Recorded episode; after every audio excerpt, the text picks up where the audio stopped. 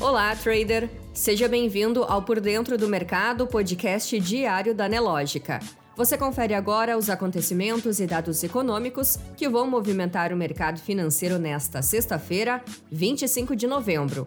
Após fechar em alta de quase 3% ontem, o Ibovespa abriu em baixa hoje, conforme agentes financeiros seguem aguardando novidades sobre a PEC da transição e a equipe ministerial do novo governo, principalmente quem ocupará o Ministério da Fazenda. Na Ásia, as bolsas fecharam majoritariamente em baixa nesta madrugada, pressionadas por temores de que o aumento de casos de Covid-19 e consequente imposição de restrições à atividade na China pese sobre a economia de toda a região. Ontem, o gigante asiático registrou seu maior aumento diário de infecções desde o início da pandemia.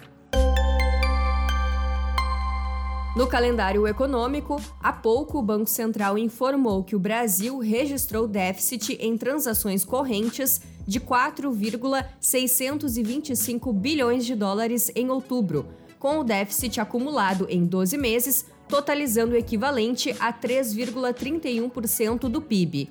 A expectativa em pesquisa da Reuters com especialistas era de um déficit de 4,9 bilhões de dólares em outubro. No mês, os investimentos diretos no país alcançaram 5,441 bilhões de dólares, abaixo dos 6,5 bilhões de dólares projetados na pesquisa. No calendário americano, agenda vazia por conta do feriado de Ação de Graças.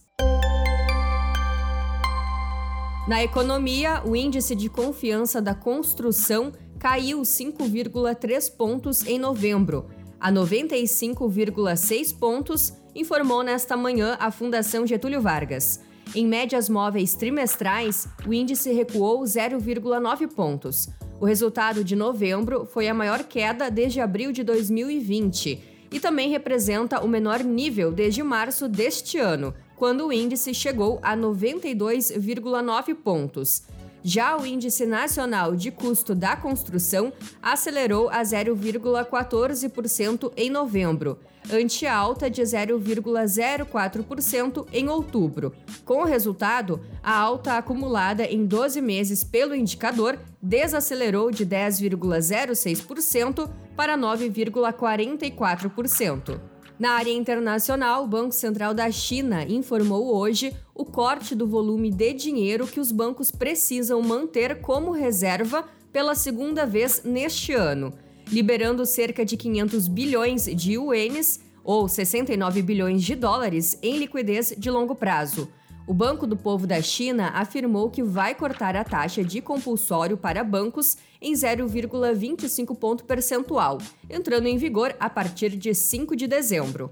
Na Alemanha, a economia cresceu mais do que inicialmente estimado no terceiro trimestre de 2022. Revisão publicada pela Agência de Estatísticas do país mostra que o PIB alemão teve expansão de 0,4% no terceiro trimestre ante o segundo. Em relação a igual período do ano passado, a economia alemã registrou crescimento de 1,3% entre junho e setembro. No mercado financeiro, o Ibovespa seguiu o movimento de abertura e às 11 horas o principal índice da B3 caía 0,78%, aos 110.953 pontos. Enquanto isso, o dólar operava em alta de 0,70%, cotado a R$ 5,35. Já o Bitcoin operava em baixa de 0,73% aos 16.474 dólares. Em Nova York, as bolsas estão fechadas por conta do feriado. Você pode conferir essas e outras notícias no seu Profit Pro.